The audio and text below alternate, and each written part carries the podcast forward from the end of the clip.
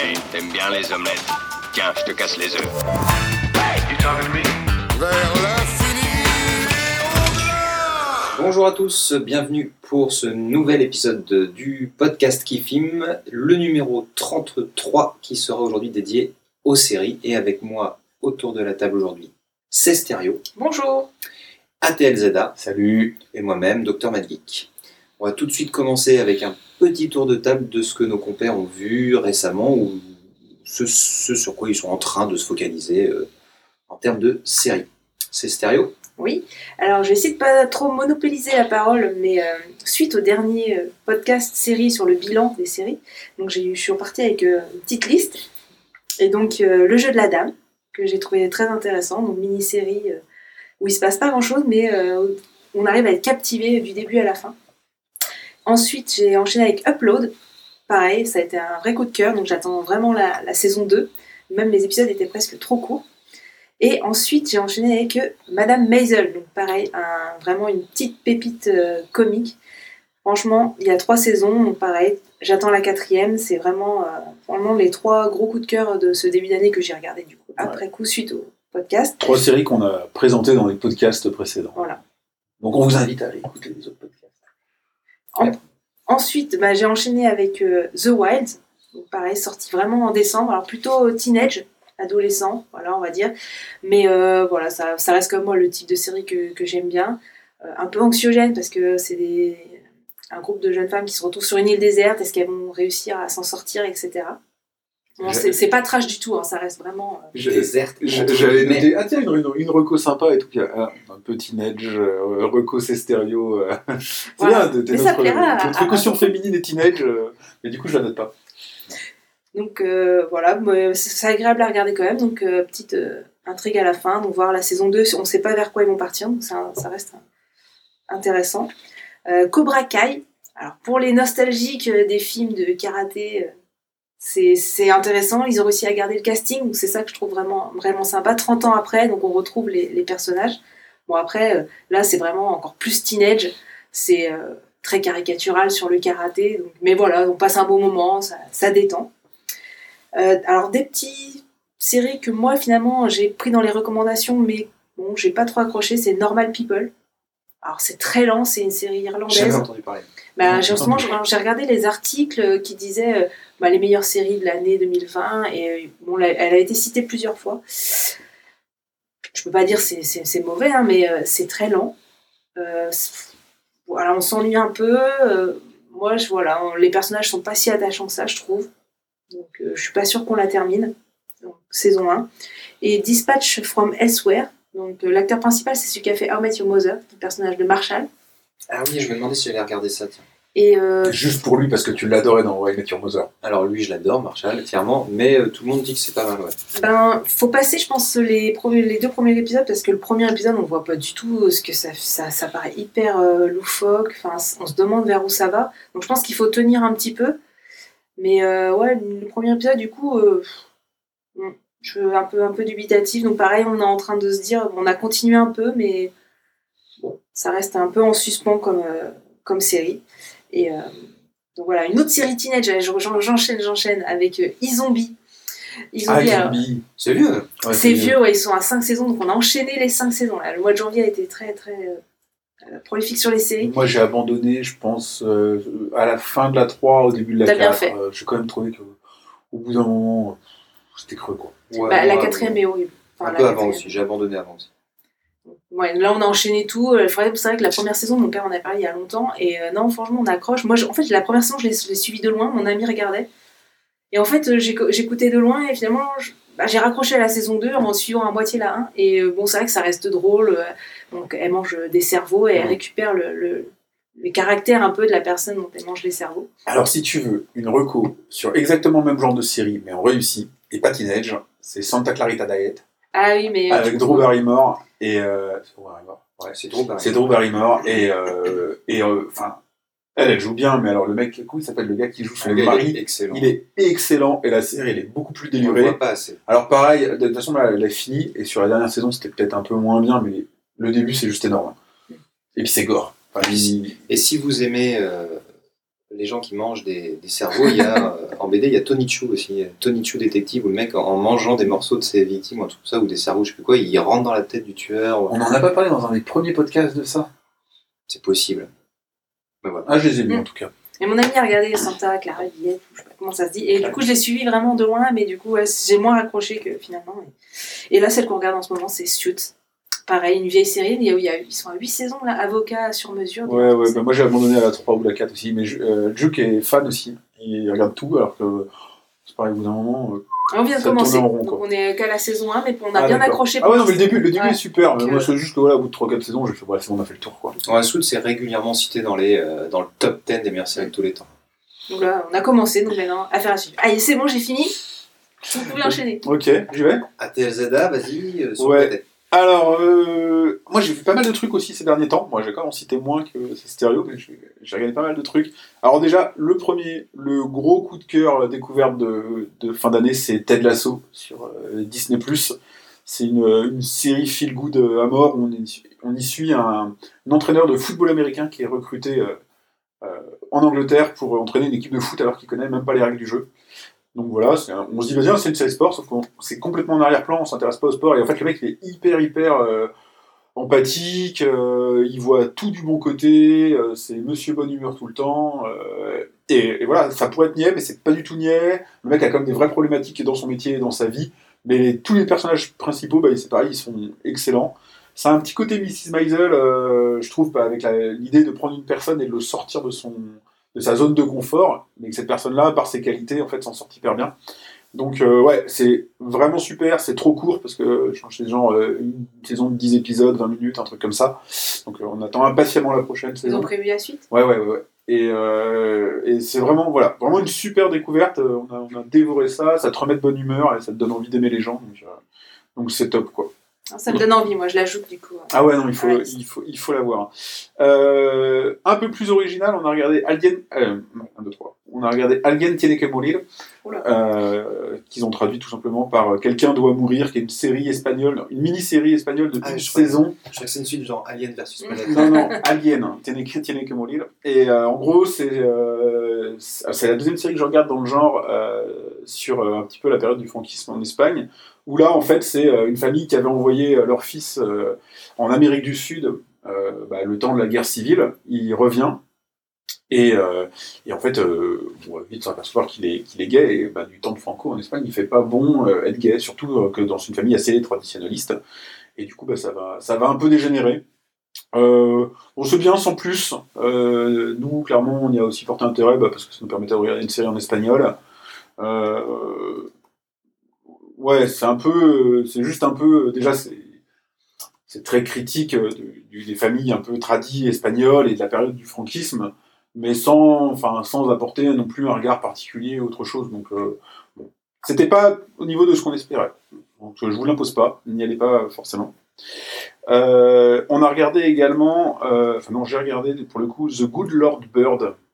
Alors la, la bande-annonce était magnifique, c'est avec Jude Law, et euh, c'est l'histoire vraie d'un prédicateur euh, aux États-Unis juste avant la guerre de sécession, qui en fait a décidé qu'il fallait voilà libérer les esclaves, euh, voilà que les Noirs avaient le droit d'être libres. Donc sauf qu'il le fait sur un fond biblique assez personnel, et surtout qu'il le fait à coups de pistolet et de tranchage de tête des, esclavagistes. Donc c'est une histoire vraie, un ça fait partie des éléments qui ont déclenché la guerre de sécession, et les personnages sont, euh, sont cool, puis j'avais envie de revoir un peu une série un peu typée western et tout. Euh, Il y a un petit fil, euh, enfin une sorte d'élément narratif dans l'histoire qui est le fait qu'en fait au début de la série, dans le premier épisode, en fait il, il va chez un barbier, puis il s'aperçoit que c'est des esclaves qui travaillent, donc il décide de les libérer. Donc forcément il fait ça en tuant, le, en tuant tout le monde. Et par accident il tue le, le- père d'un gamin noir, et du coup il l'emmène avec lui dans son épopée, mais en étant persuadé que c'est une fille, alors que le mec, euh, bah, le gamin c'est un mec, et le gamin n'ose pas le dire. Donc en fait, euh, pendant toute la série, il se promène en robe.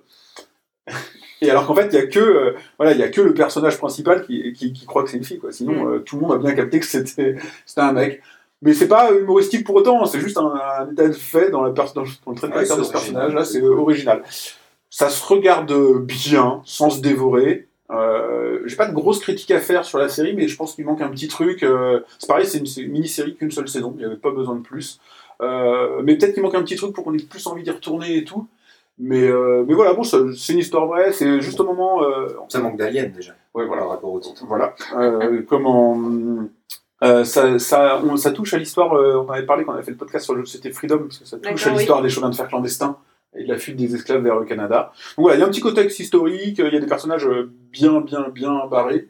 Hein, parce que le mec, dès qu'il fait un sermon, en fait, euh, il est incapable de s'arrêter pendant une heure et demie, donc ça saoule tout le monde. Donc, euh, mais voilà. Bah, faut voir la bande-annonce si ça vous tente, C'est combien allez-y. d'épisodes?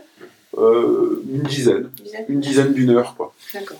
Euh, c'est bien produit, hein. franchement, il n'y a, pas de critique à faire, mais, euh, mais voilà. Il manque un tout petit truc, quoi. Et le puis, titre alors The Good Lord Bird. Ah, The- ah oui, c'est pas Alien machin. Non, l'autre c'était Alien Tiene que Morir, Voilà. c'est qui est sur Netflix, et là c'est The Good Lord Bird sur Netflix aussi. Ok, The, The Good Lord. Bon, on a regardé Lupin, mais je crois qu'on en reparlera tout à l'heure. Et puis, euh, en dernier, euh, j'ai fait regarder The Sword Day, euh, qui est avec... J'ai oublié son nom, tant pis, ça me revient pas. Qui est une série sur un mec euh, qui, un peu par accident, se retrouve euh, bloqué sur une île. Euh, en fait, il peut y aller en voiture, et puis la marée monte. C'est Tom Hanks, ça. Et euh, la marée monte, et en fait, il est bloqué sur l'île. En fait, les gens qui habitent sur l'île, ils sont un peu bizarres, et il va, il va pas réussir à partir de l'île. Enfin, c'est un peu barré. Ça, c'est, on sait jamais, tu vois, s'il est dans le genre... il- s'il C'est a ça fumé- avec Jude Law. Ouais. S'il a fumé la moquette ou, euh, ou si c'est un peu, euh, un peu fantasy, tu vois, comme, comme série, ça aussi entre les deux. ou Non, non, pas, du tout. Pas du tout. Non, non, ça tourne autour de son enfant qui est décédé il y a quelques années et de meurtre. Euh, et en soi, pareil, pas de, pas de critique à faire. euh, Ça pourrait être bon, mais c'est peut-être trop lent. Et du coup, il y a que 6 épisodes et j'ai pas réussi à faire les trois derniers. Donc, euh, donc voilà. Cet épisode. 7, pardon. Autant pour moi. quoi. Et alors, du coup, attends, oui, j'ai dit bêtises parce que euh, The, Sword Day, c'est Jude Law. Voilà. Et The Good Lord Bird, du coup, c'est pas Jude Law, c'est. Euh... On va avoir la réponse tout de suite. Ethan Hawke. Ethan Hawke, ouais.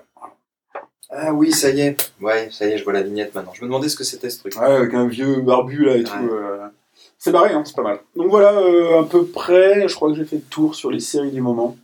Ethan Hawke Ouais. qui doit avoir la- enfin, qui a un, une des filmos les plus étranges au monde, hein, Mm. entre des trucs exceptionnellement géniaux et traversée du désert, tournage euh, chypriote et, euh, et roumain, et ensuite il revient sur des trucs. Enfin bon, bref, c'est très. Mais c'est pas, franchement, c'est pas mal, hein. ça peut valoir le coup euh, d'être essayé. Je, Oui, je faut peux pas garantir que tout le monde va accrocher, mais il faut essayer. Quoi. Donc, euh, et, puis, euh, et puis la série dont je parlerai après, euh, on a une autre mini-série. Très bien, et ben hum, merci à Telzeda. Euh, on doit retrouver donc toutes tes. Ah, attends, j'en ai oublié une. Ah, dis-moi. J'ai oublié, euh, non, j'en ai oublié deux. Les deux euh, sur lesquels on est vraiment en ce moment, là, c'est toutes celles qu'on vient de terminer. Euh, on a repris Bonding saison 2. Alors, ça, si vous- on en a déjà parlé dans un podcast, c'est une série sur euh, une étudiante Ah qui, oui. pour euh, payer ses études, fait du bondage. fait du bondage, voilà, du BDSM, et qui emmène son meilleur copain euh, hyper timide avec elle, gay, là-dedans. Et euh, donc le pitch est complètement barré. Les épisodes sont pas si barrés que ça, et c'est pareil, c'est euh, des saisons de genre euh, 10 épisodes de 15 minutes, donc c'est hyper court. Donc là on a repris la saison 2. Et puis moi pareil, en cherchant un peu des séries que j'avais pu louper, des trucs comme ça, en fait je suis tombé sur des recos d'une série qui date de 2010, où tout le monde est unanime sur le fait que c'est hyper bien, mais qui a été arrêté au bout d'une saison. Et j'ai quand même décidé d'y aller, donc ça s'appelle Rubicon. Euh, c'est sur un mec en fait qui découvre euh, un complot euh, un peu au sein euh, des, des États-Unis, un truc comme ça. Et euh, je suis au troisième épisode et c'est vraiment bon en fait. C'est euh, on est vraiment c'est vraiment prenant. On suit. Enfin, je suis content de la, de la retrouver cette série là. Alors j'espère juste que Qu'il y ait une fin quoi. Ouais. Je, mais bon voilà, j'ai commencé en sachant que je prenais ce risque là. Je me suis dit allez, tout le monde en dit vraiment du bien. Tout le monde dit que c'est vraiment dommage que j'ai été arrêté. Donc je tente. Et au bout de trois épisodes, ouais, je suis conquis. Par contre, euh, voilà, à voir. euh, je peux pas encore vous dire s'il y a une fin ou pas. Comment ça s'appelle celle-là? Rubicon. Rubicon. c'est sur, euh, Amazon Prime. Ok. Et toi alors, Dr. Mag- Dr. McGeek Bah, moi, j'ai terminé le, le remake de Utopia, qui est aussi sur euh, une bande de. Début, Utopia, c'est une série britannique en très peu d'épisodes, euh, exceptionnelle, je trouvais. euh. Et là, les Américains ont décidé de, la- de la refaire, évidemment, comme ils refont euh, une thérapie, comme ils refont. comme ils ont fait la série israélienne et comme nous, on la refait aujourd'hui. Ouais, parce que c'est une nouvelle mode en France aussi de refaire des séries. Voilà. Comme on a refait Fleabag en mouche. euh, Voilà, exactement. Fleabag? Ouais. Ça a été refait. Ouais, ça s'appelle Mouche avec Camille Cotin et je crois qu'ils ont abandonné à peu près aussi vite qu'ils ont commencé.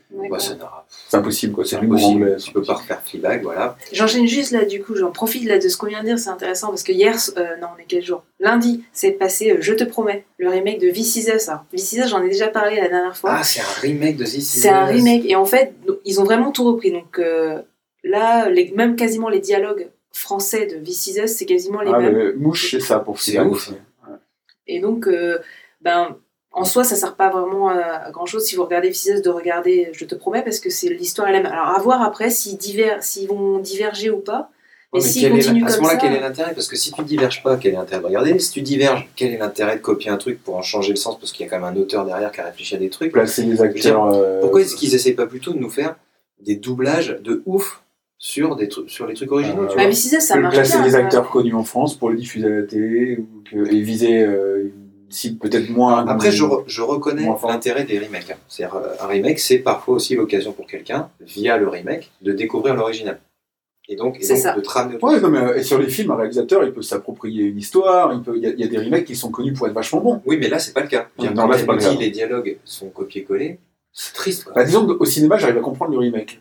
Dans les séries, j'ai plus de mal. Bah, surtout là, s'il y a une série, enfin, This Is Us, ils en sont à la cinquième, donc si euh, TF1 a prévu de faire euh, cinq saisons exactement les mêmes, enfin, je vois pas trop comment ils vont. Enfin, peut-être qu'ils ont juste pris la base et qu'après ils vont faire leur propre propre truc, mais le seul le truc que je vois, c'est par exemple pour ceux qui ont loupé This Is Us, et il y en a beaucoup, mine de rien, Ouais, qui l'ont loupé sur M6, bah, ça leur permet de. Moi, je sais que ma mère, j'ai essayé de lui faire regarder This Is Us, bon, elle- voilà, j'ai pas réussi, et là, bah, du coup, sur TF1, bah, elle a regardé. Ah ouais, alors c'est même pire que ça, parce que à la limite, au début, j'étais en mode, euh, c'est une série qui était sur Netflix et compagnie, les mecs, ils ont acheté les droits pour pouvoir la passer à la télé et ils l'ont refait. Mais là, non, ça a déjà été diffusé sur M6 Oui. et ils, le passent, ils, le- ils mettent le, le remake sur TF1. Et ils alors que c'est pas vieux, quoi. Non, bah, ils sont à 5 saisons quand même, là. Ouais, mais bon, Us. 5 ans. Ouais, quand même. Bon, euh, moi je trouverais ça intéressant de faire une thématique euh, remake, par exemple. Au cinéma. Ouais, mais il y en a aussi dans les jeux vidéo, il y en a aussi, il y a des trucs, des jeux, toi, c'est des réinterprétations de Monopoly, il y a des jeux, c'est une réinterprétation. Enfin, tu vois, c'est une Mhm. remake, je trouve. Euh, moi, je suis passé en série, euh, donc je, je me suis fait Cobra Kai 2 parce que je suis très public du, du, du fan service. Hein. Donc hyper content, moi, de, de, de retrouver euh, tout, ce casting-là. Et puis voilà, c'est ma petite caution euh, teenage movie. Voilà, je m'autorise un petit truc comme ça. J'ai essayé The Wilds. Je trouvais qu'il tirait beaucoup trop de ficelles, euh, vues et revues. et qu'un enfin, moi je suis très bon public aussi de l'incohérence. Je l'accepte quasiment tout le temps, mais là il y avait a quand même des trucs qui m'ont qui m'ont gâché un peu le plaisir. Mais je conçois qu'on puisse euh, regarder parce que tous les ingrédients sont là en fait Oui, c'est ça. pour, euh, voilà, pour te détendre un peu le cerveau. Et euh, moi aussi, j'ai regardé euh, presque, presque la première saison en entier. J'ai été hyper content là, de reprendre euh, 10%, avec toujours un casting de rêve, euh, toujours des- c'est bien rythmé, c'est court, alors du coup tu t'ennuies pas. euh, Ouais, c'est une super série. Moi, je- j'aime beaucoup. Alors, normalement, elle est finie, et a priori, elle serait pas si finie que ça. Ouais. Ils avaient annoncé que c'était la dernière saison, mais a priori, vu que ça marche quand même euh, vraiment bien, euh, ça pourrait repartir. Quatri- Quatrième ou c'est la quatrième ou cinquième la dernière? Là Enfin, sur Netflix, c'est c'est saison 3. En tout cas. Je pense qu'il y en a 4. Ah, Il y en a au moins quatre, Il y en a au euh, moins je sais quatre. pas si. Sais plus si c'est 4 ou 5. Ah non, il n'y a pas 5 Si, si, saisons. Moi, c'est 4. Pas Je pense que c'est hein. 4. Je pense que c'est 4, ouais. Et donc Netflix sera en retard d'une saison? Oui, c'est diffusé en, en, en avance. Enfin, Sur France 2. Moi, je les regarde en replay, ils sont sur France Ok. TV euh, en replay. Bon, moi, euh, voilà, je, je trouve que c'est toujours d'un très bon niveau. J'ai évidemment, euh, peut-on y échapper, vu euh, Lupin. Et euh, j'ai plutôt aimé. On en parlera. voilà, on va en parler Laisse le après. suspense. J'ai continué un peu Manifeste, que nos amis canadiens québécois appelaient Turbulence. Euh, et c'est. Je suis toujours très étonné de ces, de ces coïncidences dans le monde de la, de la création. Euh, Manifeste, euh, c'est le pitch de départ de l'Agonie, le concours de cette année, quoi, en bouquin. Euh, L'anomalie, pardon. Et euh, l'histoire d'un avion tu sais, qui, qui part d'un point A pour arriver à un point B, pff, turbulence, turbulence, au milieu du truc, et orage de ouf, l'avion finit par se poser. Dans la série qui est donc sortie avant quand même le, le livre, les mecs, ils se Ça, ça posent s'appelait Lost en ils se, français. posent cinq, non, ils se posent cinq ans plus tard sur le tarmac. Donc ils arrivent comme si c'était le lendemain en fait pour eux. Sais, ils ont fait leur petit vol de 12 heures, ils se posent et, et là tu as la moitié des États-Unis, euh, de l'armée et de ça qui sont là pour dire bah, en fait euh, vous êtes, euh, enfin, vous êtes dé- déclaré mort il y a 5 ans. L'espace-temps. Et dans l'anomalie, C'est cool comme pitch. et dans, le pitch il est génial. Et, et dans l'anomalie, euh, il y a, alors il y a une petite divergence qui là est hyper intéressante. C'est que euh, l'avion, pareil, hein, atterrit sur son. Enfin, il sort de l'orage, il dit oui, euh, gros orage, est-ce qu'on peut se dérouter euh, Et le mec dit, euh, là vous allez vous poser sur la base euh, secrète américaine, machin de tel truc, parce qu'il y a un problème. Quoi. Le mec il va, et donc on finit par leur expliquer, bah en fait votre avion il s'est déjà posé il y a 106 jours avec vous, hein, tout le monde, tous les temps. Et en fait vous êtes déjà tous euh, là quoi. Et donc les gars c'est des doubles. Le- en fait l'avion a été Ah oui, donc, photocopié pendant un double, orage. double pitch. Ils arrivent 5 ans après. Non, ça c'est Ah, le livre. Ça, c'est le livre. La série, ils arrivent- la série ils arrivent 5 ans après, et le livre ils arrivent 106 jours après, En double. Mais ce sont des doubles. Et donc bah, la gestion est pas du tout la même. Parce qu'entre des mecs que tu crois morts et que tu as pu leur dire, bah, en fait, ta femme est là, machin va t'accueillir, euh, finalement ça se finit bien, et puis bon, tout ce qui se passe après. La femme est là, elle a l'air mariée, elle a trois gosses. Et, euh, ouais, ou le petit frère euh, qui, qui avait un jumeau, puis en fait le jumeau, bah, maintenant il sort avec euh, la nana de 16 ans, et puis pas lui, quoi, tu vois, enfin, parce qu'il a pas grandi, quoi. Euh, alors que dans le bouquin, comment tu gères une le histoire truc qu'on retrouve dans l'upload. Ouais, ouais, ouais, absolument.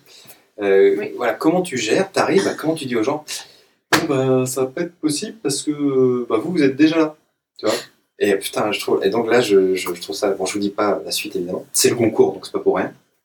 Euh, et le, la série manifeste, euh, voilà, est tout aussi euh, intéressante. Euh, après, ils ont du mal à trouver euh, des trucs super intelligents à dire euh, tout le temps. Voilà, ce qui est un peu dommage. Et sinon, je me lance là dans la saison 2 de Snowpiercer sur Ça Netflix. pas du tout. Pareil, du tout, du j'ai vu l'affiche et Ah, l'affiche, la bande-annonce, tout, tout me refroidit. Alors ouais, c'est c'est bien que ça te refroidisse parce que donc c'est. euh, dans les moi- montagnes moi, j'ai enneigées. Moi j'ai regardé parce que bah, c'est c'est- c'est mathématique quoi, dystopique, euh, anticipation, euh, dans un univers euh, où il y a eu une catastrophe climatique. euh, le- c'est une nouvelle ère glaciaire en fait. Et en fait, quelqu'un avait eu la bonne idée, Will Ford, de créer un train géant. Alors quand je dis géant, c'est le truc qui est sur trois étages et il fait 1000 wagons. Et donc c'est une, une machine ville à roulettes, quoi. C'est une ville à roulettes dont le but est de ne jamais s'arrêter. Donc il est lancé sur des rails de façon éternelle. C'est le seul moyen de créer de l'énergie et de pas crever de froid en fait. Mais évidemment, dans ce train, bah, il y avait des tickets, il y avait des trucs. Donc tu as les riches tout en haut, puis tu as les, les pauvres qui n'avaient pas de tickets et qu'on a réussi à caser dans les trucs à bétail euh, dans le fond. Et évidemment, c'est tiré d'abord d'une BD française hein, des années 80. Euh, qui, qui est sortie en fait pile au moment de, de la sortie du TGV. Donc c'était vraiment euh, le triomphe de, de l'hégémonie française, on va dire le truc à un moment où euh, il y avait une lutte des, enfin, toi, lutte des classes aussi, où on commençait à apparaître, euh, est-ce que l'ascenseur social est toujours là, machin. Et à un moment où il y avait Galaxy Express 999. Oh ouais, mais ça, mais quel bijou Et euh, il y a déjà eu un premier film coréen euh, avec euh, Captain America, qui était plutôt réussi. Il y avait quelque chose de coréen, une vraie lutte des classes, les mecs du fond qui veulent monter tout là-haut, euh, pas mal. Et Première là- adaptation ciné, donc. Ouais, première adaptation ciné. Euh, et là, euh, putain, pff, la série, c'est américain. Et les mecs, ils savent pas te parler de lutte des classes, en fait, quoi. C'est-à-dire que ils ont tourné le truc style, il y a eu un meurtre chez les riches, mais le seul enquêteur qui reste encore en vie dans le monde, c'est un pauvre, donc il faut aller le chercher pour résoudre le truc, quoi. Et euh, tu sens bien qu'ils ont essayé d'effacer toutes les grosses tensions de... Il y a quelque chose qui fonctionne pas, physiquement, il y a quelque chose qui fonctionne pas, ils te font battre, dans des wagons. Tu vois bien que le décor, le truc, il fait 30 mètres de large, alors que le train, quand tu vois de l'extérieur, il en fait 8. Je... Et donc, il y a, y a... Alors que physiquement, ils auraient dû prendre en compte ce, ce- cette étroitesse, ce, ce, truc dans Justement, tu peux pas en sortir de ce Ouais, ils cadre, auraient, ils quoi. auraient pu faire un, un huis clos géant, quoi. il y a quelque chose qui voilà quelque chose qui fonctionne pas et là donc voilà début de la saison 2 euh, en fait on apprenait à la fin de la saison 1 que Wilford n'était plus aux commandes de, la loco euh, alors que quelqu'un se faisait passer pour lui depuis le début pour dire euh, oui monsieur Wilford a dit vous étiez tous très bien monsieur Wilford a dit que... alors qu'en fait ça fait longtemps qu'il s'est éjecter du train et à la fin de la saison 1 paf le mec revient avec une autre loco pff, il, en, il, il embouchonne la, la première euh, le premier train Il en tu te spoil la mort. et hein. il en prend le contrôle. Mais c'est la fin de la saison 1, donc elle est finie déjà depuis un moment. Mais ce qui est très cool, c'est que. Parce que sinon, tout le reste, c'est un peu de la merde. Donc il y a Jennifer Connelly qui, qui est hyper charismatique, mais, et c'est ce qui fait tenir le personnage. Sinon, tout le reste, c'est pas terrible. Mais le grand méchant Wilford, c'est Sean Bean. Et ça, tout de suite, ça pimente le truc parce que Sean Bean, il est connu pourquoi? Pour mourir dans tous les films ou séries dans lesquels il, il apparaît. Quoi. Et donc ça c'est marrant parce que le fait de voir Donc en le fait, titre, t'attends qu'il meurt. ça spoil un petit peu, tu sais pas trop comment il va mourir parce que il est connu hein, sur Wikipédia, c'est le mec qui meurt le plus dans ses films. Quoi. Donc de toutes les façons, balle dans la tête, en milieu, empoisonné, étouffé, glacé, tout ce que tu veux. Donc là on se dit comment il va mourir? Donc ça devient un petit peu intéressant. Mais voilà, pour moi sinon c'est c'est assez raté. Donc, Je on continue, c'est Ned Stark, Boromir. Hmm, D'accord. Voilà. On continue euh, à pas y aller, quoi. Voilà, pour moi, ça vaut pas du tout le coup. Il faut voir l'original, euh, il faut lire la BD et il faut aller voir l'original de coréen avec Captain America. On enchaîne donc sur notre focus. Alors, euh, Atel Zeda, c'est stéréo. euh, merci donc pour ces recommandations et ces critiques. On va enchaîner sur les petits focus donc on a et qu'on a peut-être, qui tournent peut-être pour cet épisode autour d'une notion globale de, de défi, d'énigme et de mystère. On commence avec toi, Atel Zeda. Ok, ça marche. Euh, donc moi, je vais vous présenter euh, une série qui s'appelle en français Après toi, le chaos, qui est aussi connue en anglais sur, euh, via le titre The Mess Behind You, et qui est connue en qui est écrit en espagnol sous le titre El Desorden que Deras. Donc c'est une série espagnole à l'origine, que nous on a tendance à avoir euh, comme étant anglaise, mais en fait, enfin bref, voilà. C'est une mini-série également, de une seule saison. Je ne sais pas si c'est un hasard. Le fait est que j'adore ça, c'est des séries qui savent s'arrêter, et j'en regarde beaucoup en ce moment. Donc on a une saison, 8 épisodes d'environ 40 minutes. hein. Euh, c'est dispo sur Netflix et ça a été diffusé euh, mi-décembre. Donc c'est euh, relativement euh, tout récent. Donc c'est un drame thriller, enquête. Et c'est adapté d'un livre qui s'appelle El Desorden Quederas, qui a été écrit par Carlos Montero et la série a été réalisée par Carlos Montero. Donc euh, il, est, sur son sujet quoi. Euh, on va suivre en fait l'histoire de Raquel, qui est une prof de littérature, qui va suivre son mari euh, en Galice et qui va remplacer euh, une prof qui s'est récemment suicidée, donc dans, un, dans un lycée d'un petit bled, quoi. Et puis, en fait, rapidement, ça tourne un peu au glauque, elle va être harcelée par ses élèves, euh, se rendre compte que la prof qu'elle remplace, elle est peut-être pas tant suicidée que ça, mais plutôt, euh, bah, plutôt assassinée, quoi. Mais qu'en plus, bah, vu que c'est un petit bled, tout le monde se connaît, tout le monde, tout le monde magouille, donc c'est un peu, c'est un peu tout le monde est contre moi et euh, tout le monde, tout le monde magouille avec tout le monde. Donc en gros, elle va surtout, elle va essayer de s'en tirer, de résoudre un peu le mystère, mais sans péter les plombs au milieu, puisque euh, voilà, entre, entre harcèlement et, et, en- et tension comme ça un peu lourde après la mort de l'autre prof, qui en plus était vachement adoré de tout le monde, etc., euh, l'ambiance n'est pas au beau fixe, quoi. Donc euh, voilà, la série est construite sur deux temporalités. C'est-à-dire que globalement, on suit l'histoire de Raquel, donc dans le présent.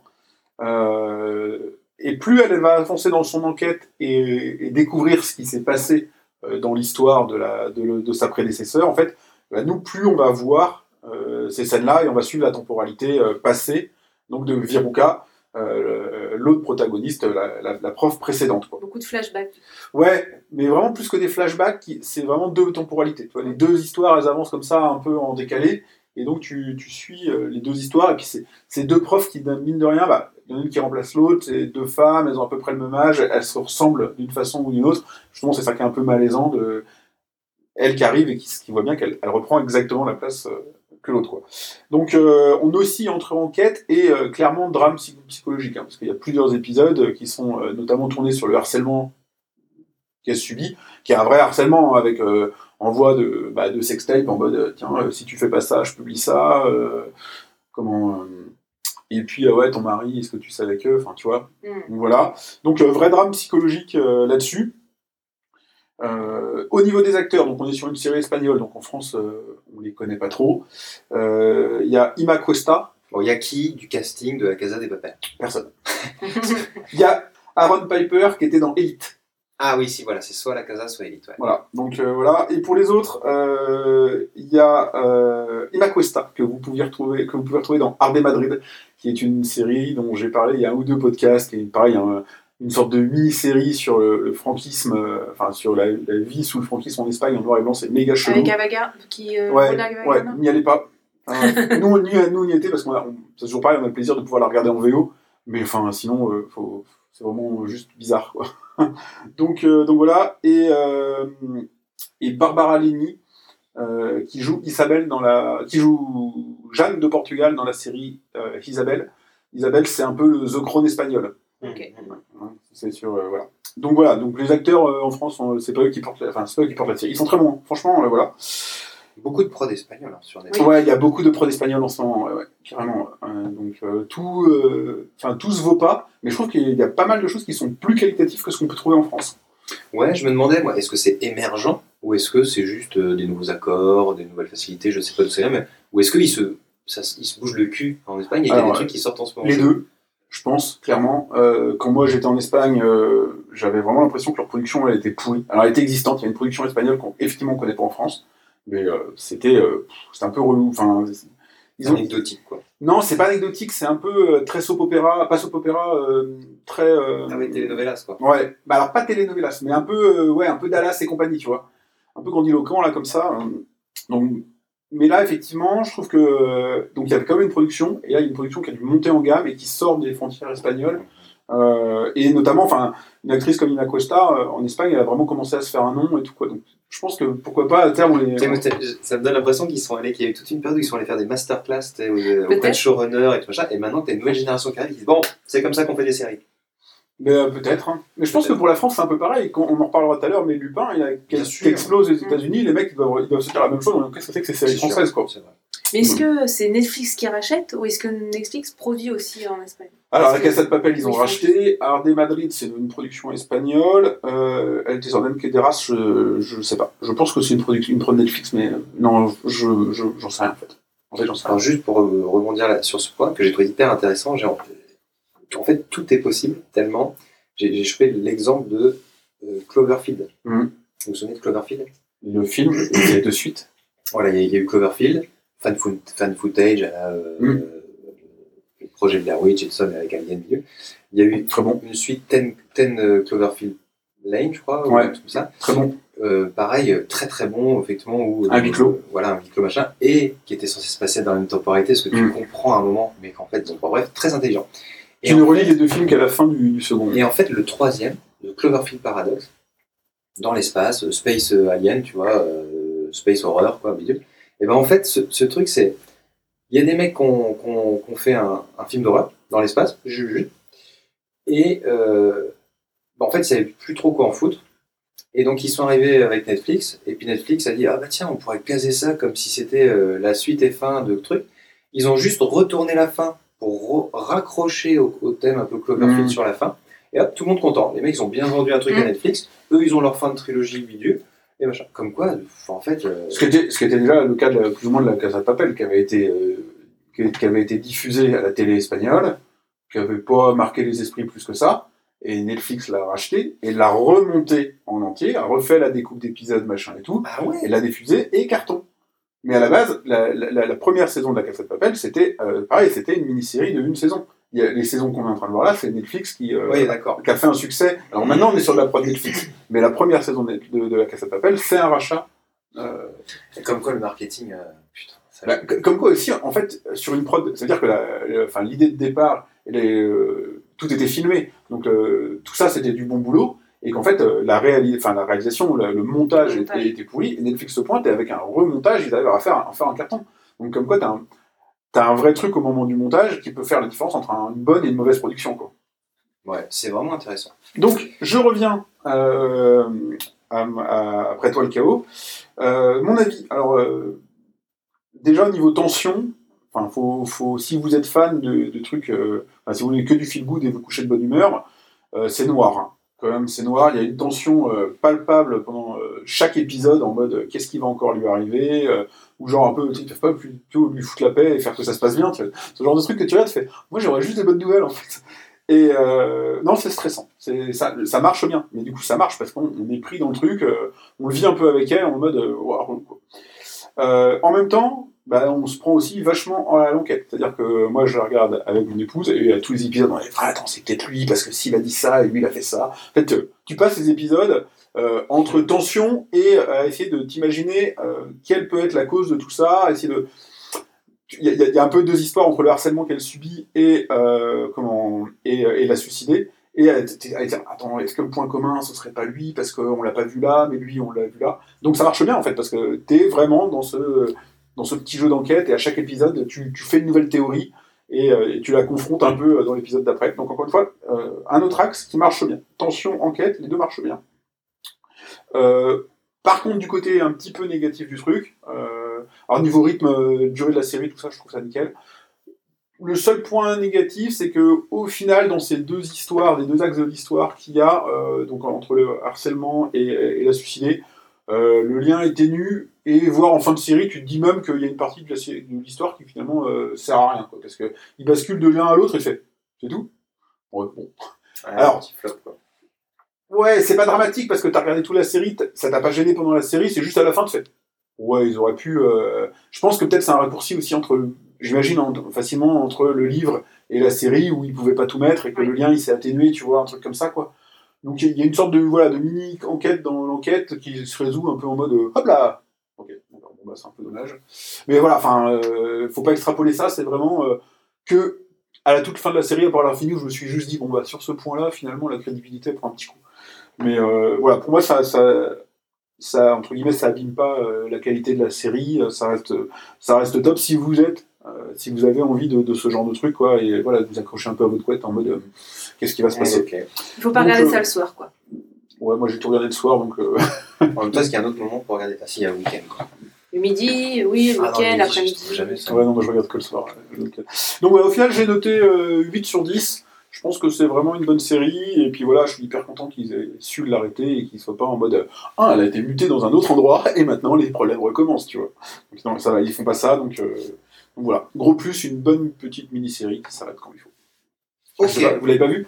Non. Non, mais moi, je, je Pourquoi vais, pas je vais la tenter, je pense, euh, pour le côté enquête. Moi, j'aime pas trop quand c'est un peu anxiogène, donc euh, je sais pas. À voir si ça fait vraiment peur. Euh, Tu peux regarder le premier épisode, parce que dès, parce que dès le premier épisode, t'es plongé là-dedans. Peut-être faudra faire le deuxième, hein.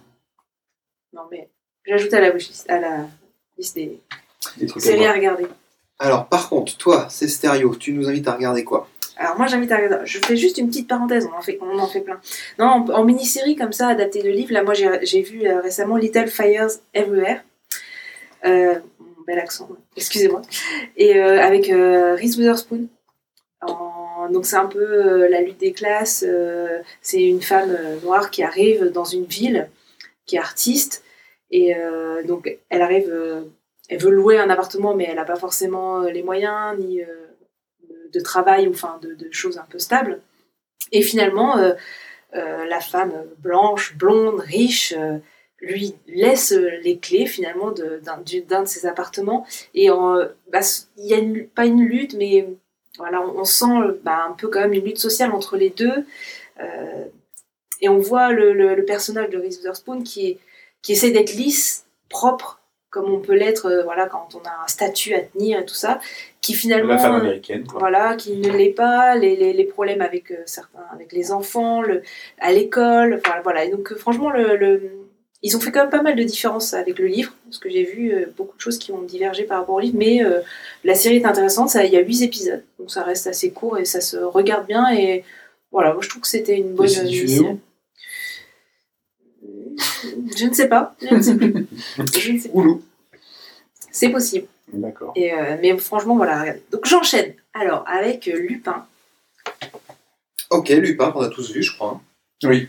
Donc on pourra tous euh, avoir euh, un avis et en discuter. Donc, Lupin dans l'ombre d'Arsène, pour le titre complet. Donc, euh, qui a été créé par George Kay et François Usan. Diffusé sur Netflix en début janvier, là. Et donc, euh, cinq premiers épisodes disponibles. Donc, la saison 1 a été coupée en deux. Donc, cinq premiers épisodes disponibles. Et la- l'autre moitié de la série sera disponible, donc, a priori, pour l'été. Comme ils font également avec la Casa de Papel. Donc euh, c'est assez court, mais c'est aussi, ils ont dit, à cause du, bah, du coronavirus, Mm. toujours lui, la- ils n'ont pas pu tout enregistrer, donc ils ont, ils ont préféré euh, à diffuser en deux fois, donc l'été euh, arrivera les cinq euh, autres épisodes. Alors, je vais essayer d'en dire le moins possible au niveau du pitch, donc je vais juste parler un peu de- du, du- du premier épisode, donc on suit en fait le personnage incarné par Omar Sy, hein, donc toute la série repose quand même sur lui, euh, qui veut faire un cambriolage au, niveau- au Louvre, et euh, donc euh, prendre un, un bijou assez important. Je vais pas tant que ça en dire plus parce qu'en fait, ce qu'on voit, c'est on va comprendre après le drame familial qu'il y a derrière. Qu'est-ce qui le pousse à être comme ça? Donc, en fait, il est son héros, c'est Arsène Lupin, et donc, euh, en étant adulte, euh, bah, il se met en tant que gentleman cambrioleur. Donc, on va essayer de comprendre au fur et à mesure des épisodes, et donc on ne voit pas forcément dans le premier. C'est pour ça que je veux pas trop en parler. Et en fait, il y a un fil rouge qui est amené sur les, en tout cas, les cinq premiers épisodes, de savoir pourquoi il en est là et qu'est-ce qui avait fait ce, ce casse en fait euh, du premier épisode. Donc moi, je parle du contexte un petit peu. Moi, à la base, je suis pas euh, voilà, une grande cliente d'Omar Sy. Donc, euh, c'est pas parce qu'il y a Omar Sy, je me dis, ah, il faut que je le regarde. Donc là, moi, j'y suis allée un peu. Bon, on me l'a recommandé, j'ai dit, bon, pourquoi pas? Puis voilà, le, thème, en fait, je savais pas trop si c'était dans moderne. Donc, c'est Arsène Lupin moderne, hein, donc ça se passe vraiment dans 2020. Et finalement, euh, dès le premier épisode, ça a été plutôt bien amené.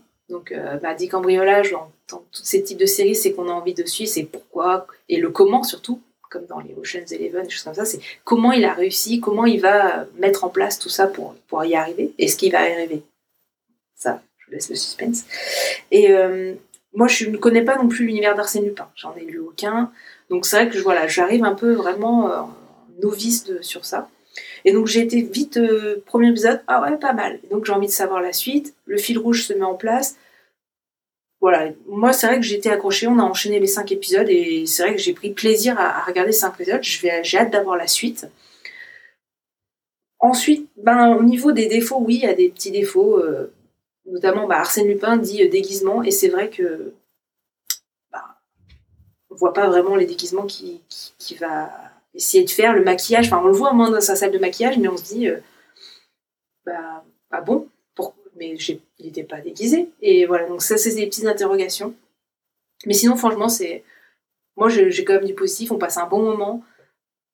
Ça, c'est rapide, hein. Par contre, euh, le petit bémol, c'est je comprends pas, là, bon, il y a la saison 2, la première partie, la deuxième partie de la saison 1, pardon, mais par contre, pourquoi une saison 2 Bon, on verra ça peut-être à la fin de la saison 1, mais là, actuellement, avec le fil rouge qu'il y a, je vois pas pourquoi ça reste pas une mini-série. Voilà, c'est mon interrogation. Mais sinon, moi, je dis, allez-y, vous passerez un bon moment. Et, et voilà. T'as aimé, toi, Dr. Magic Alors moi, euh, oui, j'ai aimé dans le sens, euh, je l'ai consommé, comme c'est stéréo, euh, à la suite, euh, sans trop me poser de questions. Tu te laisses assez embarquer ça.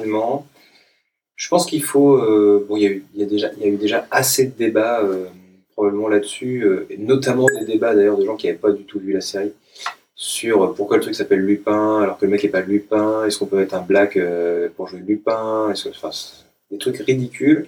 Et je pense qu'il faut accepter vraiment ce côté-là de le personnage, ce n'est pas Lupin. Il s'inspire de Lupin de Maurice Leblanc pour commettre ses méfaits. Voilà. Je trouve ça. euh, moi, j'ai été euh, assez content. euh, alors, déjà, toute la série. Clairement, ce que j'en ressens à la fin, c'est que la série a été construite avec tous les ingrédients qu'il faut justement pour que les séries marchent et que ça ne suffit pas à faire quelque chose qui, a, du caractère et une identité.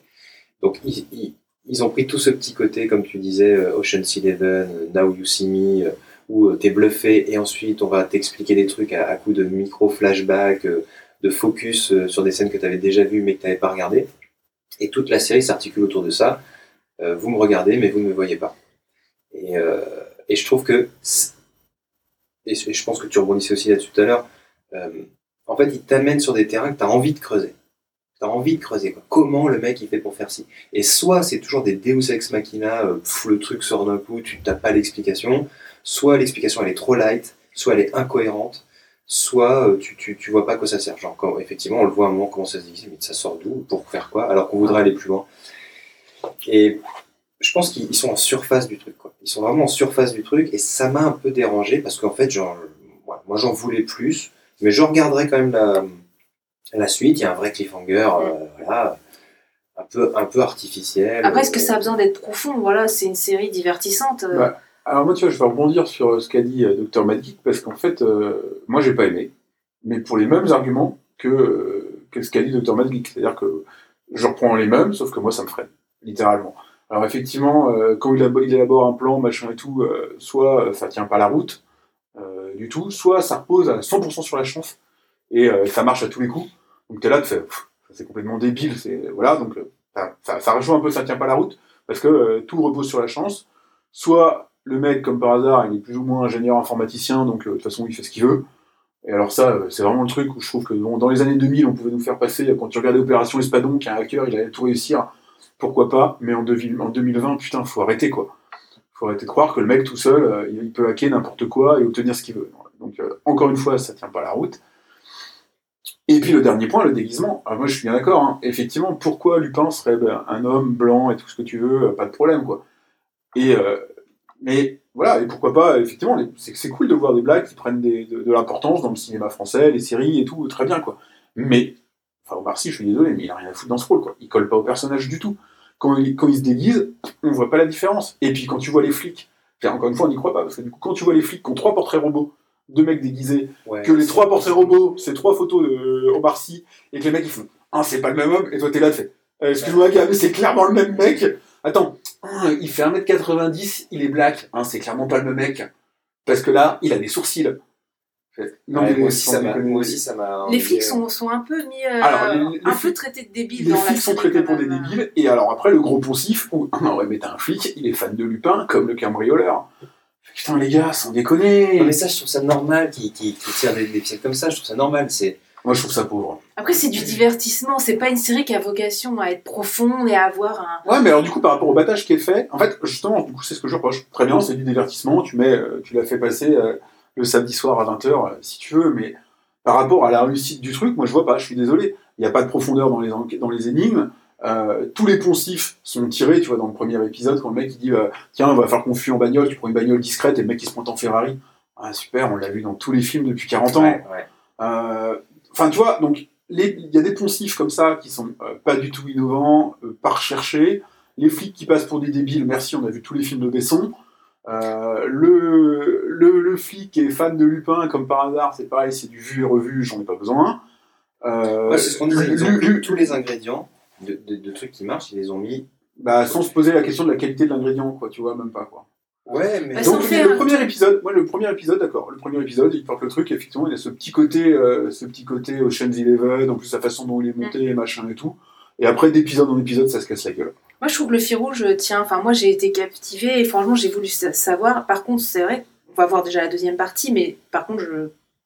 par rapport au fil rouge qu'il y a actuellement, pour moi, il n'y a pas de saison 2. Quoi. M- Même le fil rouge par rapport à l'histoire de sa famille, euh, c'est un épisode c'est oui, un épisode c'est non, et en fait dans les faits ça avance pas quoi. C'est vrai. C'est vrai.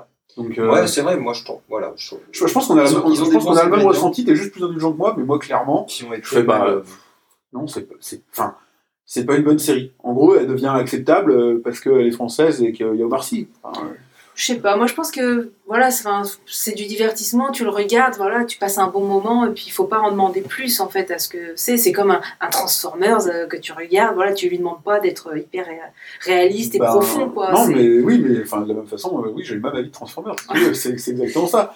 Je regarde le premier, ça m'amuse, et tous les suivants, c'est de la merde. Mais ouais, peut-être qu'il y a de la déception aussi par rapport au personnage de Lupin, même en sachant que la série n'est pas basée sur Lupin. Je veux dire, un vrai mec qui s'inspirait de Lupin, euh, enfin c'est une autre classe de personnage euh, que euh, que ce qu'interprète Omar Sy quoi. Donc euh, ouais.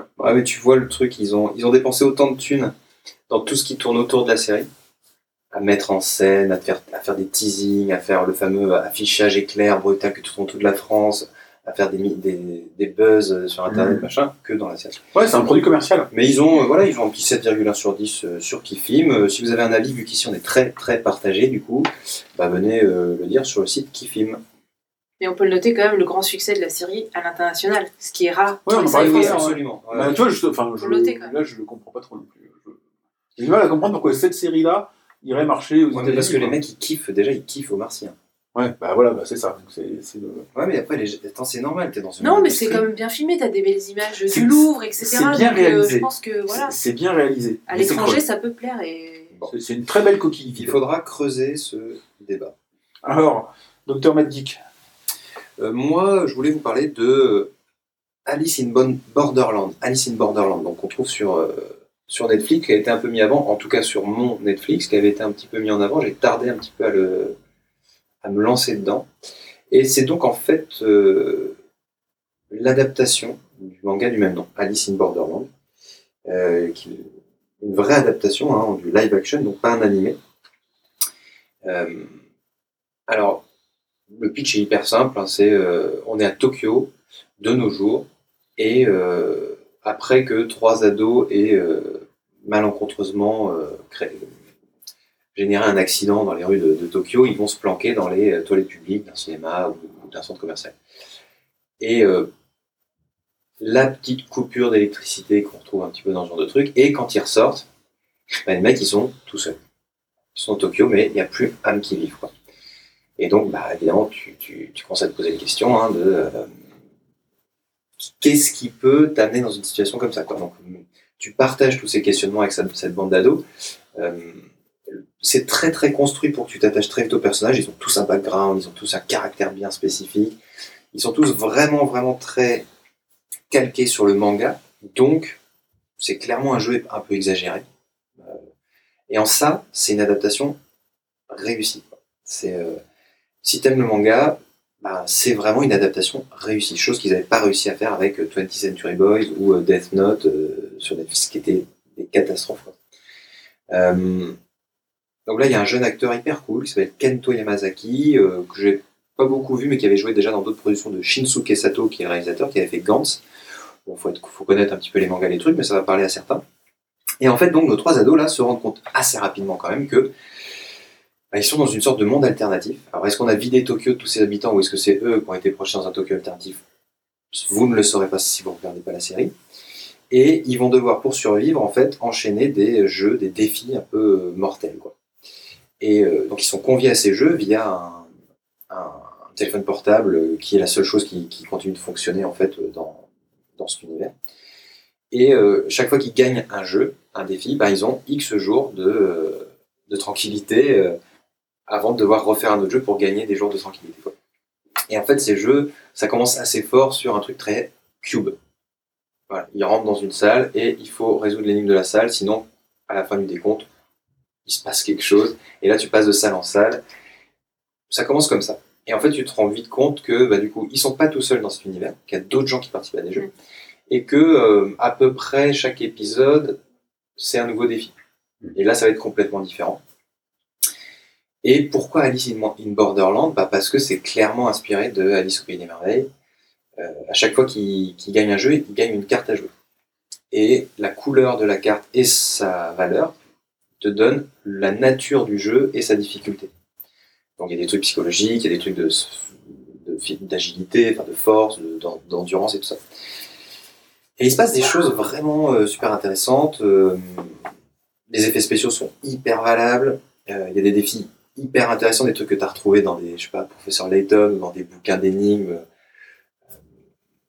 Pour vous donner rapidement un exemple, alors, ils l'ont retourné à leur sauce un peu aurore, mais il y a une pièce, il y a une ampoule dans une pièce, toi tu es dans une autre pièce, entre les deux il y a une porte fermée, tu ne peux pas voir l'ampoule, et tu as trois interrupteurs. Mm. Et tu as le droit d'ouvrir une seule fois la porte et d'actionner. Quand, quand la porte est ouverte, en fait, tu as le droit d'actionner qu'un seul interrupteur pour savoir si c'est celui de la truc. quoi. Quand la porte est fermée, tu peux le faire sur autant d'interrupteurs que tu veux. Et le défi, c'est quel est l'interrupteur qui allume l'ampoule? Et ça, C'est connu comme ça fait 20 ans qu'on connaît ce truc-là, mais là, c'est hyper bien mis en scène. Donc, pour ceux que ça intéresse, euh, la résolution, c'est de laisser un bouton appuyé pendant 20-30 secondes, au cas où si c'est celui-là, pour que l'ampoule elle chauffe. Ensuite, tu le rebaisses et t'en baisses un autre. Et là, tu ouvres la porte. Si l'ampoule est froide et qu'elle est éteinte, bah, c'est que c'est le dernier interrupteur. Si elle est froide et qu'elle est allumée, c'est le deuxième. Et si elle est chaude mais éteinte, c'est que c'était le premier. Donc il y a plein de trucs comme ça, et il faut trouver ça dans les deux minutes, sinon ça. Bon. Bref, intéressant, c'est Hunger Games, Cube, Battle Royale, il y a, un peu de tout. C'est scindé, c'est-à-dire qu'au partir de au milieu de cette euh, première saison de 8 épisodes, il se passe un truc, mais vraiment euh, un truc au- auquel tu t'y attends pas de niveau euh, Game of Thrones. Et tu découvres un nouveau lieu, tu vois, et qui va, qui relance vraiment le truc, et là ça devient super intéressant. Qu'est-ce qui est intéressant dans, cette série, c'est euh, comme pas mal de mangas en fait, mais nous on le regarde pas forcément comme ça. C'est que euh, c'est clairement un truc qui critique les conditions de vie euh, au Japon, notamment pour les jeunes. Promotion canapé, le rejet des minorité des transgenres, la déconnexion à la réalité avec les otaku, le chacun pour sa gueule, la transsexualité, le harcèlement scolaire, la pression familiale, tous ces trucs-là que tout y passe en fait, parce que tu, tu retournes souvent dans les backgrounds de, de, de chaque personnage. Et c'est vraiment une façon de te dire ça, quoi. C'est vraiment une façon. Il te plonge dans un autre univers. Euh, il plonge des personnages qui sont tous touchés par ces- cet isolement social pour les mettre dans un univers où il va falloir se battre pour survivre et mettre ça de côté. Bon. Moi, je trouvais ça hyper intéressant. Bien foutu, et euh, pour ceux qui aiment les mangas, c'est une vraie bonne adaptation. Voilà. Donc, vous avez pas vu? Non. Bon, Moi, je trouve que c'est une bonne façon de se mettre à l'adaptation de manga si vous en connaissez pas. C'est un peu gore, ceux qui veulent. C'est un casting purement asiatique? Complètement, 100%. Euh, mais c'est un excellent casting. Il y a vraiment des. Enfin, franchement, j'ai vu les trucs, je me suis dit, mais pourquoi on les voit pas dans des prods américaines? J'ai été souvent frappé par euh, ce qu'ils étaient capables de dire sans rien dire. Euh, avec leur visage, leur truc. Enfin, vraiment, ça m'a ça m'a plusieurs fois décollé du, du, du canapé. Quoi. Voilà, donc c'est un truc que je trouve hyper intéressant. Et puis je voulais dire, voilà, si, vous êtes. euh, vous voulez découvrir le monde alternatif, bah, il y a évidemment Alice au Pays des Merveilles. hein. Le nom du héros, c'est Arizu, qui veut dire Alice en fait, qui se prononce Alice en, japonais. Euh, Il y a un chapelier aussi dans le, dans le truc, vous découvrirez en milieu de saison. Donc Alice au Pays des Merveilles, c'est évidemment quelque chose à voir. Si vous aimez les jeux de massacre, il y a Battle Royale et Hunger Games. Euh, si vous aimez les, les films où on est dirigé par son téléphone pour réaliser des défis, vous vous souvenez peut-être de Nerve, Pas du tout. J'ai dû voir ça il y a longtemps. une prod il y a, de 2016 où euh, voilà, tu pouvais, il y a un site en ligne et puis euh, soit tu peux essayer de réaliser un défi, soit tu es parmi les viewers du défi. Quoi. Ah oui, si, oui, oui, on a vu ça. Et ça monte très vite. En... Enfin, voilà. Donc, Nerve, euh, intéressant. Bon, il y a un tueur à tête de cheval hein, à un moment dans Alice in Borderland qui m'a vachement fait penser à Your Next. Paul. Alors, euh, oui, oui, qui pourrait faire penser à ça. Euh, qui m'a fait penser aussi au personnage de Hazel et Chacha dans Umbrella Academy, Mm. qui, qui se mettaient aussi à un moment des grosses têtes d'ours, là, euh, qui sont des tueurs à gages. Et euh, qui m'a fait penser au mec de, de, au professeur Pig dans le Gotham, dans la série Gotham. Arrêté très vite. ou dans le numéro 666 de Batman chez Detective Comics. Donc j'ai j'ai bien aimé ce truc. En fait, il y a énormément de clins d'œil à la pop culture. Euh, et ça, bah, évidemment, moi, ça m'a ça m'a vachement plu. Quoi. Et voilà. Et si vous aimez le Japon en eau trouble, je vous recommande Paranoia Agent de Satoshi Kan ou Devilman Crybaby. C'est un manga. Moi, je dois dire que j'ai pas de culture du manga. euh, et, euh, Dragon Ball Z. Non, même pas. hein, Oh. pas. Ouais, mais voilà, c'est un, c'est un- moi je trouvais que c'était un bon j'ai truc pour commencer. J'ai vu. Euh, Gun. Gun. J'ai vu euh, Ghost in the, in the Shell. Et ça s'arrête là. Bah, c'est déjà pas mal. Et Parasite. Et dernier train pour Ah, Busan. Parasite, pour c'est coréen. Ouais, mais c'est asiatique, j'ai dit. Ouais, mais là, C'est culture asiatique, moi j'ai dit. Ouais, parce que là, dans l'épisode, t'as réussi à dire que les Noirs, ils étaient tous pareils. et que Non, euh, non, la non. Corée et la Chine, c'est pareil. Ouais, bah, On non. va devoir nous censurer. Non, non, bah, euh, ouais, je sais pas trop si j'irai parce que. euh, en fait, en film, le pitch me, me tenterait. En série, euh, je pense que j'en aurais marre. Alors, 8 épisodes. Ça tient là, ça va. Une seule saison. Ils te font clairement, il y a clairement un cliffhanger énorme. Et c'est à voir, à suivre. D'accord, Ça se tente. ça se tente. Un point intéressant sur aujourd'hui, que j'ai noté quand même, c'est qu'on présente trois séries et on est sur trois prods Netflix. Oui, oui, bah ça on peut en reparler. Il y a un vrai sujet euh, là-dessus. Moi je me renseigne pas mal aussi là-dessus. Bah, voilà, sur euh, les moyens qu'ils mettent, euh, les gens qui vont direct sur Netflix maintenant pour faire de la prod, euh, les salles qui ferment. euh, on en a déjà parlé régulièrement. C'est pour ça qu'il faut aller voir Ted Lasso sur Disney+. Et Non, il y, a- et il y a Stars qui arrive bientôt là. Disney aussi. Ouais, euh, mais avec aussi. euh, alors, eux, ça va être la plateforme euh, nostalgique. Quoi. Tu vois, c'est euh, les super méga films des années 80, des trucs que vraiment tout le monde a envie de revoir et de trouver quelque part. Euh, tout leur catalogue, quoi. Moi, je suis assez client. Quoi. Ça va être leur catalogue, quoi. Moi, j'étais étonnée justement de plutôt de Amazon Prime. Il y a de bons trucs sur Amazon. Parce que c'est justement, je, je regardais pas du tout, et quand on en a parlé, bah, c'est là où il y a Upload, Madame. Maisel, Rubicon. The Wilds, et, et encore beaucoup d'autres. Et finalement, moi, ça ça m'a plus étonnée. Je me suis dit, mais en fait, Amazon Prime, On a, on a fait un épisode, euh, on a fait un épisode où on a parlé, ça, justement, de la, la- la différence euh, de contenu, de catalogue entre Prime et Netflix, avec Netflix qui produit beaucoup, alors que Netflix, Netflix, ah, Netflix, Prime essaie de jouer un peu à long terme avec des, qualitatif. des- parce ouais, du que- qualitatif dans le contenu, et bon, pas que. Attention, ouais, parce que Prime, j'ai l'impression que tu passes vraiment de. Il y a 4-5 trucs géniaux Mm. qui sont les seuls à avoir sur le et wouh, un gros catalogue de grosses boosts que tu n'irais même pas regarder, quoi. Tellement c'est vraiment. Niveau, niveau film, il y a de tout. Euh, niveau prod série, je trouve que vraiment il monte en gamme et euh, il me donne moins cette impression euh, par rapport à Netflix, Netflix qui, donne cette image de, de produire à tout va. On a parlé au niveau des films, euh, du film formaté d'une heure et demie, euh, action machin, clac clac clac pour t'occuper le dimanche Ah soir. oui, c'est vrai ça. Alors que Prime fait pas ça. Non, Clairement, mais Prime, euh, euh, des fois, c'est trop rare aussi. Bah, je veux dire, tu regardes un truc, trois mois après, bah, il n'y a rien de nouveau. C'est chaud quand même. ouais, ou on en, on en parle peut-être pas assez quoi. J'ai oublié Bah, de citer The Boys. Ouais, The Boys, Prime. sur Amazon Prime. Ouais, non, non, ils ont des vrais bons trucs. Bah, de toute façon, tu cites, une fois que tu as cité The Boys et Mrs. Maisel, tu- clairement, ils ont des excellents trucs. Euh, niveau film, euh, ils produisent beaucoup moins. Il y avait The, The Aeronauts l'année dernière, Ouais. qui était pas trop mal. Ouais. Euh, mais oui, c'est pas. Mais enfin, moi, voilà, comparé aux prod Netflix, euh, que je trouve en général moyenne, est-ce que j'ai besoin que toutes les plateformes fassent ça? Non. Donc j'aime bien cette approche où peut-être on produit moins, voire pas, et puis on construit un catalogue euh, qui, aussi tourne beaucoup moins, hein, parce que Netflix, ça apparaît, ça disparaît vite. Oui. Euh, Prime, ça va Ouais. plus longtemps, quoi. Ouais, et puis ils ont tous, faut pas oublier qu'ils sont tous comme nous, en fait, en train de se poser la question de qu'est-ce qu'on doit faire avec nos plateformes, quoi. Mhm. Dire, le cinéma est en pleine mutation.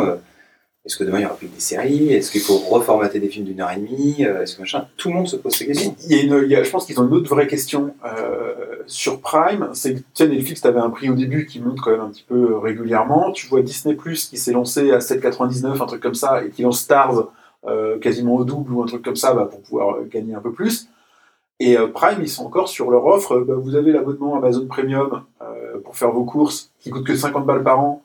Euh, vous avez Amazon Prime Vidéo, ça te fait une offre qui est quand même beaucoup moins chère que toutes les autres plateformes. Tu es quasiment à la moitié du prix euh, des autres, sachant qu'en plus, ça te fait euh, la, la- la jonction avec, comment, avec le, le site e-commerce et peut-être tu as un peu d'audible dedans, tu as un peu t'as de l'Amazon Music, t'as- bien qu'Amazon Music, l'offre complète, elle soit pas dedans. Mais tu vois, ils ont une offre qui est beaucoup plus globale à deux fois moins cher. Donc moi, la vraie question que je me pose, c'est à quel moment ils vont te sortir un Prime Plus, tu vois, ou un Prime Premium Je sais pas s'ils Euh, pourront parce que pour mettre quoi dessus à quel euh, moment Netflix va te sortir un abonnement téléphonique? Franchement, Ouais, euh, ils ont, tout, ils- tout est possible. Ouais, enfin, euh, bah, Amazon, ils ont dans leur culture d'entreprise le fait de tout transformer en plateforme. Donc, euh, c'est- ce qui n'est pas le cas de Netflix, ça leur demandera un effort beaucoup plus casse-gueule que ce que peut faire Amazon. Mm. Non, mais Amazon, euh, enfin, de toute façon, vu le fric qu'ils ont, euh, ce qu'ils peuvent faire demain, c'est. euh, à mon avis, ça se trouve, le gars, s'il décide d'aller acheter Netflix, il doit être à deux doigts de pouvoir le faire niveau fric, quoi, quelque part. Donc, euh, c'est peut-être pas Netflix, mais tu vois, euh, c'est déjà eux. Bon, alors, faut payer en plus, mais c'est déjà eux qui diffusent HBO Max ou des trucs comme ça. Euh, demain, ils rachètent, euh, ils rachètent HBO qui a- ou, ou Hulu ou, des, ou ces, ces, ces networks-là qu'on n'a pas en France et qui produisent du contenu de qualité. Ils commencent à le mettre sur leur plateforme et, euh, et ils vont construire un catalogue qui sera largement à la hauteur de, de la concurrence. Quoi. Et pourquoi pas, tu vois, sous le nom d'un premium prime, un Ouais. prime premium. Tu vois, c'est une, oui, bien interrogation que je me pose. Je me demande si c'est pas possible. Quoi. Amazon Prime Prime. Ouais. Ok. Est-ce que pour finir, Opti- euh, Optimus Prime. C'est pour l'appeler Optimus Prime. est-ce que vous avez des, des choses que vous attendez en série là euh, qui, qui, qui tomberaient? Ce mois-ci, saison 7 de Brooklyn Nine-Nine. Ah oui, ouais. Moi, je compte plus les saisons pour celui-là, mais je regarde. Oui, bah ouais, moi aussi, ouais. Voilà. C'est pas mon humour, j'ai j'ai- j'ai du mal à accrocher. Bah, c'est très bateau, c'est très euh, les pieds dans le plat. euh. Moi, c'est le même humour que The Office que j'ai pas. The Office, J'ai pas eu du regardé. mal à- En fait, ça, je trouve que c'est des trucs que ça se prend pas au sérieux. et puis- Non, non, je, Voilà. je dis pas que c'est mauvais, hein, mais moi, c'est vrai que c'est pas l'humour qui me. Non, j'ai regardé là, euh, et sur les mois à venir, en plus, euh, ben, euh, ouais, un petit peu Covid oblige, euh, cette année, il y a pas de. go- Notamment sur, sur euh, Netflix en février, on a fait un article qui est paru d'ailleurs sur le Ouais, site de euh, hier. Bah, c'est ce qu'on dit, il n'y a pas grand chose qui sort euh, bah, parce que les séries ont pris du retard. hein. Alors, c'est pas Netflix, mais par exemple, on parlait tout à l'heure de Mrs. Maisel. Euh, la nouvelle saison de Mrs. Maisel, elle a un an de retard. Donc, euh, là, elle est en production en ce moment, sortie euh, fin d'année au mieux, sinon 2022. Donc bah voilà, la plateforme elle souffre de ça aussi. Ouais. Upload saison 2, pareil, à mon avis, ils vont avoir beaucoup de retard parce que je crois qu'elle était sortie en mai l'année dernière et à mon avis, elle sortira pas en mai cette année, la saison 2. Bah, je vais regarder plein de séries espagnoles cheloues, c'est pas grave. hein. Ouais, il parle de pas grand chose. Il y a The Crew sur le NASCAR, Ouais, mais alors ça, culture américaine en France. Tribes euh, ça- of Europa en SF et Ginny Georgia. euh, Voilà, mais ils disent bien qu'ils qu'ils mettent euh, un peu la pédale douce en février sur les sorties. Mm. Moi, c'est pas des sorties, mais là, j'ai- moi, j'ai repris la, sé- la dernière saison de Grey's Anatomy. Ah bah oui, j'en ai entendu parler aussi. Il paraît qu'il y a C'est- Covid dedans. saison, 40, Ouais, saison très, 47. hein. très, très axé. Et en fait, ils en parlent de comment ça a été vécu aux États-Unis. Le Covid, et c'est, à mon avis, c'est. Bon, Enfin, je sais pas comment, ça a comment- été vécu dans la tête de Meredith. Et là, apparemment, ça part vachement Attends, mais. Eh, je veux elle pas a- spoiler, elle, elle a mais quel âge dans la série maintenant Parce que moi j'ai arrêté à la 40, saison 42 ans. 12 quoi. Bah, Et elle court toujours après le docteur sont- Mamour là, je sais pas regardé, quoi. donc, donc t'as vu son Mais je veux rien peu- spoiler. Ah oui, je. Là, spoil, regarde pas. bah, il, il est plus là, le pauvre. Ah, il a, il a mouru Ah, je suis triste. Donc voilà, mais non, euh, non, non, la dernière saison, moi, je. Ah, ça a dû faire une série d'épisodes tout larmoyants. Oh là là. Ouais, c'était un peu. Il faudrait qu'on ait un petit buzz que tu puisses rajouter au montage de spoiler alert. Voilà. euh, parce que là, quand même. Et euh, donc, euh, non, là, bah, j'en avais parlé du coup dans le podcast. euh, série euh, bilan, la Batwoman saison 2. Ouah. Euh, donc, euh, comme j'avais dit, euh, l'actrice principale qui s'est barrée, voilà. Bah, tu m'étonnes. Meilleur choix de sa carrière, je pense. Mais ça, c'est pas gentil. de ce qui reste de sa carrière. Les Non, séries mais- sur la CW, elles, elles marchent quand même plutôt bien parce que The Flash continue, Oh, Supergirl aussi. ouf. Oh ouais, non, mais c'est ouf. Donc, euh, donc ça continue, donc là, et, mais bon, c'est quand même un peu bizarre, le changement d'actrice, moi, voilà, ça me... pff. Après, comme je disais, moi, ce qui m'intéressait, c'était le rôle de la méchante. Bah, la tu- méchante est vraiment au top, et du coup, Quand bah, tu vois que le, changement d'acteur, euh, quand ça a lieu et que ça a du sens, comme dans The Crown, euh, où ils sont bien obligés de faire Oui. vieillir la reine et tout, c'est quand même déjà dur à encaisser, parce que tu t'habitues, mine de rien, à un certain style d'acteur, et que euh, dans The Crown, quand il remplace la, la- la princesse Margaret par une espèce de... Une, t'as une grande nana toute mignonne, il la remplace euh, par l'actrice qui, est- qui est très bonne au demeurant, mais qui fait 40 cm de moins, euh, tu dis, bon, pff, tu Ouais, mets une ouais. saison à t'y habituer, quoi. Moi, la première fois que ça m'avait cho- choqué, c'était dans la saison 2 de Sense8, où ils avaient changé le Caféus, là. Oui, Et en fait, il m'avait fallu 20 minutes pour me dire, mais il y a quelque chose qui je comprends pas, tu vois. Et bam Mais c'est pas le même acteur. Mais tu vois, ils sont quand même nombreux, donc ça reste un rôle principal, mais Ouais. là, c'est c'est- c'est- Sense8, c'est je le- me c'est rappelle pas tout mal. Ah si, Sense8, ouais. Et en même temps, il y a une vraie question, quoi. Est-ce que, euh, est-ce que tu dois t'attacher à la représentation du personnage pour suivre un personnage? C'est le métier des acteurs, Bah, en fait, de- Mais c'est d'endosser rare le- quand même que ça Après- soit le après- personnage principal, principal, la combat, comme un, le, le principal héros. C'est Bah, c'est- The, c'est dur quand même. The- The Crown, c'est pff, tout le casting. Quoi. Ouais, mais parce après, qu'elle vieillit aussi, tu Oui, vois. puis Enfin, moi c'est- j'ai encha- enchaîné les saisons parce que j'ai commencé, euh, commencé récemment, donc j'ai tout, tout fait d'un coup. Et du coup, euh, Ah un, jour, euh, un jour elle avait 30 ans et le lendemain elle avait 54. donc c'était compliqué. Mais c'est comme quoi ça passe. Voilà, c'est un exercice de style et des fois ça Ouais, passe. Mais je laisse une chance, moi, du coup, à Batwoman saison 2. Et puis, euh, mais en tout cas, c'est vraiment, comme je disais, basé, c'est le rôle de la méchante qui, qui vraiment apporte ce qu'il faut. Donc voilà, ce que je suis. Non, moi j'attends pas grand chose du coup là euh, que je sache prochainement. Moi, Ouais, j'ai- J'oublie j'oublie sûrement des trucs où il y a des saisons qui vont arriver, mais je m'en rappelle pas. Bah, moi, en fait, le truc que j'ai pas encore réussi à tester, c'est c'est ce qui passe sur Apple. Apple Plus, là. Ted Lasso. Notamment euh, The Servant, là, de Nat Shyamalan. Le village, euh, Split et tout ça. Et j'aimerais bien, j'aimerais bien tester un peu, mais j'ai pas, le- j'ai pas ce qu'il faut. Et je suis quelqu'un qui n'agit que Tu dans prends, la légalité. tu prends un mois gratuit et déjà tu en profites pour regarder Ted C'est Lasso. vrai, c'est vrai. Ah oui, non, mais ça, je vais le regarder. Ted Lasso, ok. c'est- Je l'aurais répété dans tout le podcast, mais regardez Ted Lasso. Vous prenez un Bon, mois bah, d'abonnement c'est- gratos à, à Disney+. C'est la fin de cet épisode de série, hein, qui marque la fin de début du mois de février euh, chez Kifim. On espère vous retrouver sur le site kifim.fr pour échanger, partager avec vous, et sur le Discord de Kifim. Allez, venez, on est de plus en plus nombreux. Euh, on Ouais. est- on, a, on a plus que je, on est plus nombreux que je n'ai de doigts, ce qui est incroyable. Donnez-nous votre avis et on va en discuter. Voilà, puis on est en train voilà, de réfléchir au- à l'amélioration aussi de tout ça, et à prendre vos idées euh, en compte. Donc euh, venez nous en parler. Et on se retrouve euh, très bientôt pour un podcast euh, livre. Et on a, notre, on, a, on a encore notre invité libraire qui revient, donc ce sera cool. Super, très bien. Rendez-vous est pris, salut tout le monde Salut Salut